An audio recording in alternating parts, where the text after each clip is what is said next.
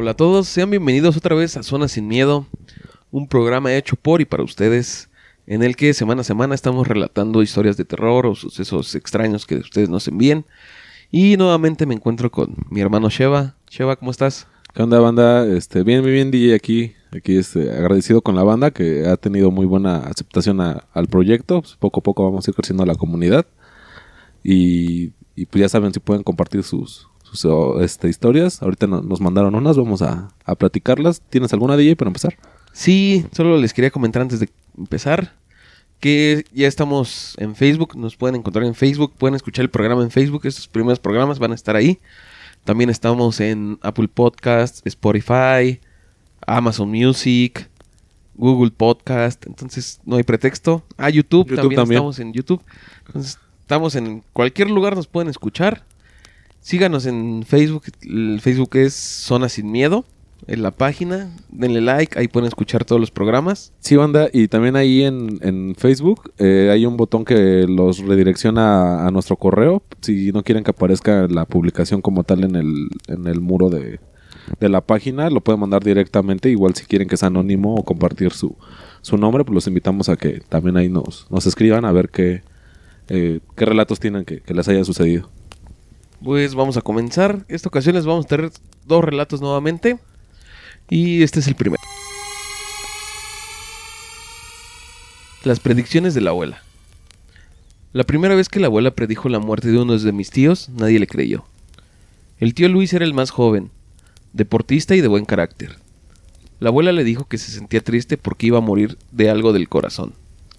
El tío Luis se rió y le dijo, Madre, todos lo haremos. Sí, hijo, pero tú te vas a morir en menos de dos semanas, contestó la abuela. El tío Luis murió a los 10 días de la predicción de la abuela, por una bala perdida que le dio justo en el corazón cuando iba manejando su, su bicicleta cerca de la casa. Tenía 27 años. La predicción de la abuela se había cumplido y mi mamá y los tíos se empezaron a preocupar. La abuela había tenido cuatro hijos, mi mamá, la más grande, el tío Alberto, el siguiente el tío Jorge y el tío Luis. Con el tío Luis yo iba a dar paseos en bicicleta en los visitours que organizaba la municipalidad. Jugábamos fútbol en el campo Marte y nos llevábamos bastante bien. Lo extraño mucho todavía. Durante los primeros días después de su muerte, estuve irracionalmente enojado con la abuela. ¿Por qué, abuela? le pregunté un día. ¿Y yo qué putas voy a saber? me respondió con la sinceridad que la caracterizaba. Dos años después predijo la muerte del tío Jorge. Él no quiso escuchar nada, así que fue Álvaro, su primer hijo, quien escuchó a la abuela. La muerte sería provocada por algo de la cabeza.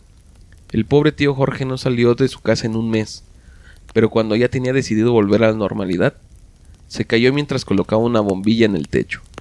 Se dio con la cabeza en el suelo. Pasó algunos días en el hospital, pero murió. Después de estas dos predicciones mortales cumplidas, el tío Alberto y mi mamá dejaron de visitar a la abuela. De parte de mi mamá yo visitaba a la abuela para almorzar y de parte del tío Alberto llegaba mi prima Sandra. Pasaron otros tres años hasta que llegó la siguiente predicción. Esta vez le tocaba morir a mi mamá. Maldije a la abuela cuando me lo contó y no conté nada en casa. Mi madre murió como dijo mi abuela, de algo del estómago. Una inadvertida apendicitis se convirtió en peritonitis y murió en el hospital una semana después de la predicción. No me pude despedir de ella porque murió en la madrugada en el Seguro Social y no estaba permitido quedarse con ella. Nunca estuve tan triste en la vida como esa vez y odié a la abuela, como si ella hubiese sido quien mató a mi madre. La abuela esperó pacientemente y me buscó tres meses después. Me invitó a su casa y me contó cómo era que ella miraba la muerte. En el caso del tío Luis, soñó que él se iba de viaje, feliz, a un nuevo lugar que no quedó claro en el sueño. Luego vio el símbolo de la muerte en algún lado y una carta con un haz de corazones. Su madre le había dicho que algunos en la familia podían ver la muerte, pero por supuesto no podían evitarla. No quise que me contara más. Lloré sentado en la sala de su casa, con ella a la par por más de una hora sin parar. Ella no lloraba, solo me daba palmadas en la espalda sin decir nada. Después de esa tarde volví a querer a la abuela y le pedí que si miraba mi muerte en algún sueño que me contara. Ella prometió hacerlo. Sin embargo, su siguiente predicción no fue de muerte, sino de suerte. Le dijo a mi prima Sandra que se iba a casar con un buen tipo en menos de un año y así fue. El Tony se hizo amigo de la familia y era para nosotros un primo más. La abuela me dijo que aunque me ofrecieran un buen trabajo después de graduarme de la universidad, que esperara un año porque iba a venir una oferta mucho mejor. Así sucedió. Unos amigos me rogaron para aceptar un par de empleos que no se miraban mal, pero no acepté. Luego surgió una posibilidad en una transnacional que pagaba bien y acepté. Justo al año de la predicción de la abuela. Me tocaba viajar por capacitaciones o nuevos mercados por varios países de Latinoamérica. Un día que estaba de viaje por Costa Rica, la abuela me llamó. Me dijo que se iba a morir y que si podía que regresara. Como regresaba al siguiente día, no tuve que pedir permiso. La abuela murió una noche mientras dormía. No le contó a nadie cómo sería su muerte. Dos días antes me llamó y me ordenó visitarla inmediatamente. José, me dijo muy seria, tú eres el que heredará los sueños. Podrás saber sobre algunas muertes y cosas felices. Siempre debes contarlo. A tu tío Jorge le dio tiempo a reconciliarse con su papá antes de morir. Fue a su tumba y le pidió perdón por las cosas que había dicho y hecho. Ellos nunca se lograron llevar bien, así que era un pendiente que tenía. Se fue tranquilo. Tú vas a morir viejo y feliz, me dijo también. Pues es, es complicado, ¿no, güey? Es, es interesante que, que incluso ella sabía que dentro de su familia existía este, este don. Y, y pues te queda la, la encomienda de que tengas que pasar ese don, ¿no? O sea, que tengas que, que continuar con el legado de la familia porque pues quieras o no es, es una habilidad que, que pues ella tenía y, y ahora le toca pues a, al compa que mandó la, la, la, anécdota. Pero ahí es algo que no entendí muy bien si, si la abuela lo podía heredar o decidir a quién dejárselo o solo sabía que él era el siguiente.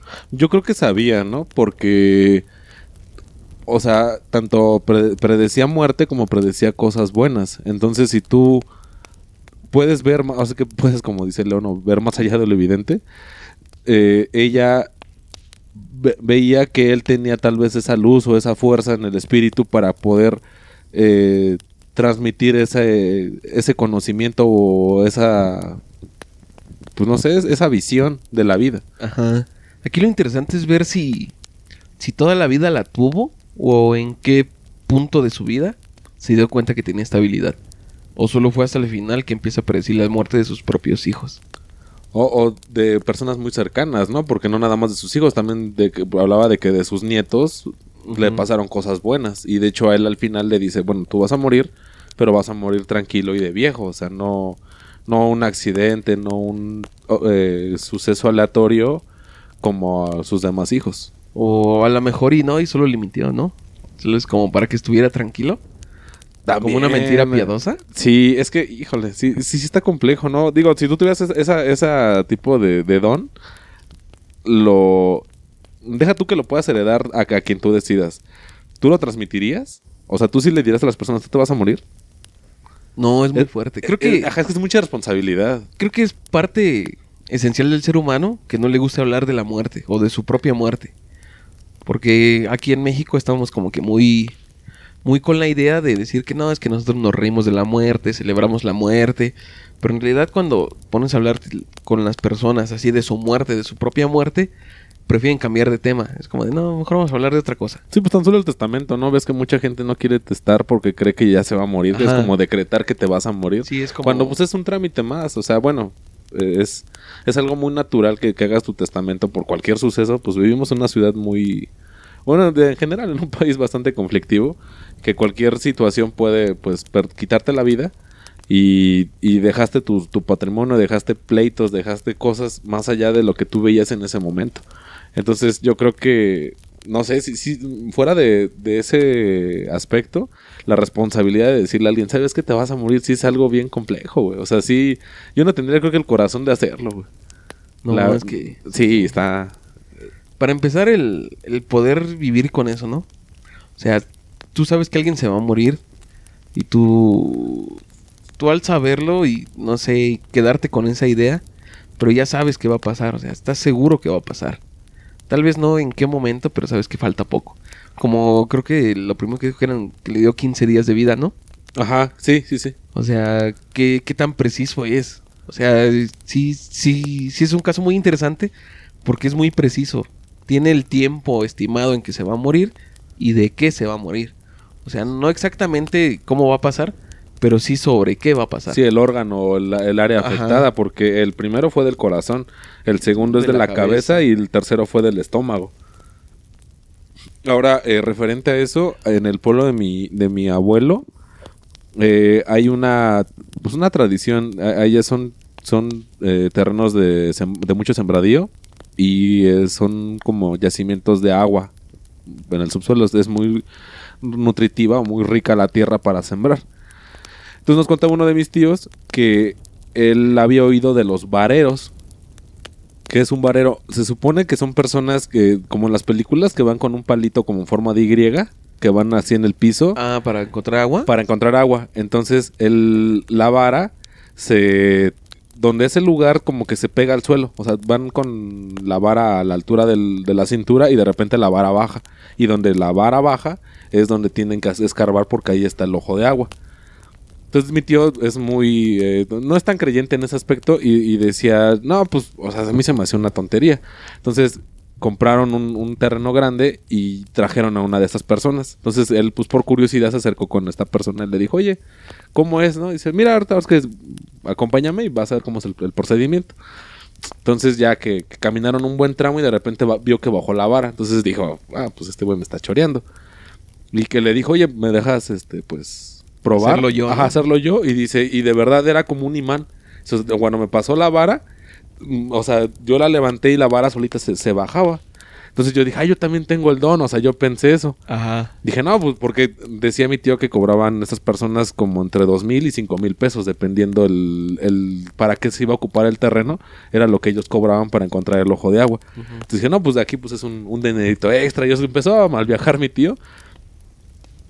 Y dice, y después yo con una vara similar a la de él, no, no encontré nada. Dice, o sea, no, no me hacía la misma fuerza hacia abajo. Y digo, es un hombre de campo, es un hombre fuerte o corrioso, como se les llama, y no encontró esa, esa forma. Entonces él piensa que la persona está con la energía que carga, pues le dejó la vara cargada de energía para que encontrara el agua, pero realmente pues mi tío no tenía el don. Y, don. Le, y le preguntó a, a- a ese señor, oye, ¿y quiénes de tu familia pues tienen esta, esta facultad? dice, no, pues en mi familia creo que son, eran siete hermanos, y si nada más yo. Y dice, de la familia de mi papá, mi papá era el que tenía el don y eran creo que cinco hermanos.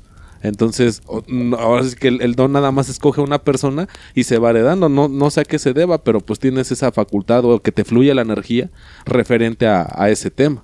Sí, casi siempre es como que se salta una generación, ¿no? Los dones. ¿Te has dado cuenta? Yo he escuchado varios relatos en que gente que puede igual ver premoniciones o tiene, no sé, como que esta sensibilidad a ver otras cosas, lo heredan, pero se salta una generación, como en este caso.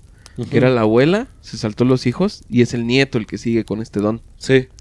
Es- Eso es como que un rasgo particular de este tipo de cosas. Es complejo, o sea, la verdad sí, yo creo que sí fa- falta mucho estudio en eso de... De entrada no te creen, ¿no? Que tengas esa, esa facultad. Sí, es que es difícil de creer que te digan, ¿sabes qué? Yo puedo predecir tu muerte. Ajá. Como de, ¿mm? Bueno, pero, eh, o sea, como, como lo dijimos hace rato, fue de personas muy cercanas. No sé, así como que lleves a tu amigo y le digas, oye, ma, este, ¿cuándo se muere? O sea, lo, lo veo complejo, pero puede que haya gente que sí. Es que es ahí el problema de la charlatanería. Que hay gente que sí realmente tiene el don y hay gente que se aprovecha de la fe de la persona que ya conoció a alguien que sí tuvo el don. Y, ah, no, yo, yo hago lo mismo y más barato y cosas así. Y es como se genera desafortunadamente este desprestigio a, estas facultades naturales de- las personas. Hace un tiempo escuché un relato de una persona que tenía un, como un problema con la brujería. Y que la llevaron a ver a un como brujo, pero él no era brujo. Él no sé. Como un santero. No, no, es que él no se promocionaba o se decía así como si fuera un brujo o alguien así. Él casi era como un sanador nada más. Ah, ya, ajá. Y dice esta persona que cuando llegó al lugar era un lugar muy humilde, pero muy humilde, que era una casita así casi hecha de cartón y palitos. Y ahí vivía. Y dice, yo no sé cómo una persona con tanto poder puede Vivir de esta en esas manera. condiciones. Sí. Y dice que no se aguantó las ganas y al final, cuando ya terminó todo, que sí logró ayudarle, le preguntó, oiga, ¿y usted por qué teniendo este don y teniendo tanto poder vive en esta forma? O sea, ¿por qué no no lucra con, ello? Y el señor le dijo que que él, que él no sabía que tenía ese poder, que sí veía cosas así, pero no, no le ponía atención hasta que un día se le apareció a alguien creo que era una señora a la que se le apareció, que nunca le vio la cara ni nada, pero que ella le dijo que él tenía ese poder y que le enseñó a desarrollar su poder. Y le dijo, te voy a enseñar todo esto y cómo se puede, cómo puedes ayudar a los demás, pero tú nunca vas a cobrar nada. Dice, lo que te quieran dejar. O sea, sí tienes que vivir de algo porque le dijo prácticamente que su vida y todo lo iba a dedicar a ayudar a los demás. Y él le dijo, oye, pero yo tengo mi trabajo, creo que creo que era sembrador, sembraba, sembraba algo. Era peor. Y él le dijo que pues él se dedicaba a eso y si dejaba su trabajo pues se iba a morir de hambre. Y ella le dijo, bueno, lo, la opción es pues, lo que te quieran ofrendar las personas. O sea, los que ayudes, lo que te quieran dejar, eso va a ser tuyo y te lo ganaste hasta ahí. Pero tú no puedes poner una tarifa. Tú no puedes Sí. decirle, sí te ayudo, pero son 15, 20 mil pesos. Y entonces, pues mucha gente sí recibía la ayuda, pero dejaba poco. Porque generalmente le ayudaba a gente pues, de escasos recursos. Que no sé, a lo mejor le dejaban pan o en un- especie. un, borreguito, algo así. Y entonces el señor vivía de una manera muy humilde, pero él vivía feliz por su don, por, eh, por el simple hecho de ayudar a los demás, él se sentía contento. Ah, es- está, está complejo y la, la siguiente historia también habla de algo así. Si quieres, este, Pues- a- avanzamos. Sí, vamos a seguir. Esta es la siguiente historia.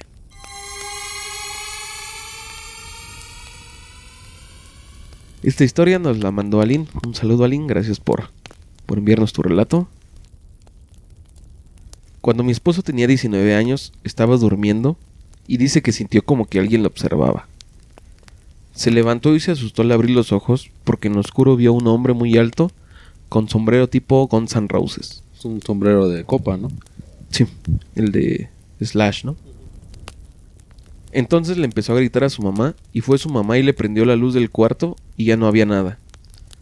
Nadie le creyó y solo le dieron su sermón que porque no se acercaba a la religión eso le pasaba. Cuando andaba de moda lo de Dross y todo eso, se dio cuenta que hubo un episodio de los hombres sombra y comenzó a investigar y sin querer se dio cuenta que el hombre que vio esa varias personas se les ha parecido pero la diferencia es el sombrero. Unos lo ven con sombrero de paja, otros con sombrero normal, el de copa. Pues, eh, referente a eso, eh, ella me, nos posteó que su niña, este, tiene una, una hija, que también ella veía ciertas cosas, veía que platicaba con... que hablaba sola o que luego se enojaba, que veía un comportamiento extraño en la niña y, y de hecho ya no la había bautizado porque ella pues tenía como que la idea de, nah, pues así, este, no es necesario. Que crezca Pero- libre y si en un futuro quiere. Ajá, sí, ya. un libre albedrío en, en cuanto a eso. Pero al platicarle a su mamá le dijo, oye, pues la verdad es que sí deberías de bautizarla porque hay veces que a los niños les afecta esto a, a largo plazo. Creencias o no, pero ahora sí que si son peras o son manzanas, pues, pues lo hago. Y yo ya tenía la el, el previo antecedente de que mi esposo desde muy chico veía sombras. Dice, pero yo siento que son demonios porque son son entes que, que nada más él ve y, o sea, él le dan miedo. O sea, él ve sombras donde no hay nada más o de repente ve que pasa algo atrás de él y pues sí voltea. Y si yo en un principio pues sí le preguntaba qué era lo que, lo que veía. Pero ya me acostumbré porque pues él dice, no, lo ve diario, pero pues sí es un tema constante al cual él incluso ya se ha medio acostumbrado a, ver estas sombras. Entonces yo al, al, percatarme de que tal vez en su familia existía esta, esta facultad de ver algo más allá, pues fue que yo bauticé a mi niña de que no fueran a asustarla o no fueran a, preocuparla estas, estas entidades. Y bueno, va referente a lo anterior, que, que tal vez en su papá o dentro de su familia, de su árbol genealógico, viene que tengan esta facultad, de ver cosas. De, ver, de ver algo que no está. Sí, creo que son pocas las personas que tienen ese don o, o esa facultad de ver cosas que la gente común, así como, como yo, que nunca he visto nada, no podemos. Es gente que, que de repente, sí, como relata tu amiga, que, que se quedan como que idos o como que tú notas la acción de que algo está mal. Sí, que lo está pasando. Sí, claro. Y le preguntas, oye, ¿qué? No, nada. Y obviamente nadie, va a reconocer primeramente lo que está viendo o así. Creo que ya tienes que tener una confianza muy grande para decir es que yo veo sombras. Porque muchas personas se van a burlar, o que, no te van a creer. O, igual se sacan, nada, que tienes ah. esquizofrenia. De sí, que tienes algún problema mental, ¿no? Entonces, creo que he escuchado muchos relatos de, de este tipo de gente sombra. Y sí es muy común, bueno, creo que es de las apariciones más comunes, que son como un tipo de humo. Un humo muy oscuro y forman la silueta de una persona. Entonces cuando alguien prende la luz o entra alguien más, porque las apariciones son individuales. Nunca se han, yo nunca escuché un relato donde se aparezcan a un grupo de personas o en pareja, que sean dos personas, tres, que se aparezca esto. Casi siempre nada más es individual. Está la persona, lo ve y sí puede estar con más personas en la misma casa y como en este caso que dice que le habló a su mamá, cuando llega la otra persona dice que se desvanece. O se esconde o de repente, ¡pum!, ya no está. Yo lo más común que he escuchado es que se desvanece, como humo, por eso digo que parecen humo porque en ese momento se desvanece el humo, así como si fuera un cigarro que se va. Ajá. Entonces, este caso sí es bastante común ver este tipo de personas para muchos. Yo nunca he visto nada de esto, pero sí, sí creo que, es algo que está ahí. Fíjate que yo, referente a eso, hace, hace mucho tiempo, eh, estaba ahí en, en mi cuarto, estaba doblando mi ropa. Y en eso, sí, o sea, de esa sensación de que sientes que te ven. Entonces yo estaba solo porque estaba viendo una película y en lo que pues, hacía mis cosas y tuve esa sensación. Entonces eh, identifiqué de dónde venía y del... Te describo, están unas escaleras de concreto en mi casa, hay un descanso y del lado derecho es este, pues el... No hay nada porque ya es el, patio, pero yo vivo en un segundo piso. Entonces, al momento de que yo detecto eso, veo, veo una figura traslúcida pero era, era como, como cuando ves entre las... No sé si alguna vez te has percatado cuando ves una fogata que se ve así una figura, o sea, se ve como brumoso arriba de las llamas. Ah, ya, como cuando el pavimento hace mucho calor. Anda, exactamente, sí, sí, sí. Eh, eh, se, se, veía así, pero se veía la forma de una persona. O sea, una silueta humanoide y de repente salta hacia ese lado donde no hay ni madres. Y, y, o sea, yo sí me saqué de onda. O sea, yo pensé al momento de que yo vi que saltara, porque realmente fue un. Yo volteo y salta, güey. O sea, yo nada más medio vi de reojo la figura y luego, luego vi el salto. Yo creí que era un primo, o sea, creí muchas cosas. Entonces, pues yo esperaba oír el que ya se había hecho calabaza. Salgo corriendo y pues no hay nada, ni las plantas que había ahí. No había nada, nada, nada de movimiento. ¿Y el ambiente cómo se sentía? ¿No se sentía más frío o algo así? No, porque e, es, estaba al aire libre. O sea, no, no era por dentro, sino estaba al aire libre. Pero a mí me preocupó demasiado de que, pues, ¿qué pasó, no? Entonces bajo y en, las, en la cocina estaban haciendo de comer en, mi casa. Estaba mi abuela y uno de mis tíos. Y le digo, oigan, ¿quién subió? No, pues subió quién, pues nada más tú estás arriba. Le digo, no, es que acabo de. Ya les describí y me dije, no, o sea, pero yo creo que se me muy exaltado porque me dijo, no, cálmate, siéntate y este a ver cómo fue. Y ya le, describí lo que te digo de esa broma, yo, yo la, lo del pavimento o en las llamas, arribita de, de las llamas, ves esa forma así que se distorsiona. Sí. Vi eso, pero le vi la forma humana y saltó. Y, o sea, yo salí porque yo pensé que era un, un primo o alguien que se había aventado. O sea, me preocupó más eso que el hecho de que. Sí, en ese momento no lo viste como algo más, Ajá, al- algo más allá, güey. más allá, sino como algo que sí sucede. Sí, y, y la verdad sí me, me, me- me preocupó, me, me asustó bastante en ese, en ese momento, ¿no? Pero ya después lo analizas y dices, pues, ¿qué era? Porque sí era una figura así, pues, rara.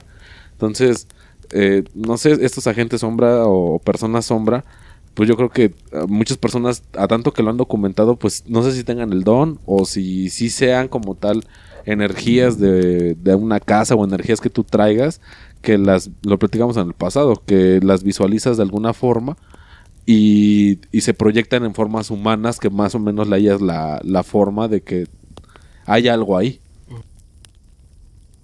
Y también de este caso lo interesante es que su hija también percibe estas cosas, ¿no? Sí, sí, o sea, ahorita, bueno, ella me- no, no, no, no me especificó si hasta la fecha sigue con esta, este, mm, comportamiento de su niña, pero dice, antes sí lo hacía, o sea, al menos a mí sí me preocupó porque luego te hacía comentarios así muy como, ra- como raros, Ajá. que dices, pues tú ni has visto programas así o no te relacionas con otras personas como para que te comenten algo tan particular. Eh, he escuchado de, de muchos niños que, que tienen como que esa facultad, o en su mayoría tienen la facultad como de ver e interactuar con, con cosas que los adultos no vemos.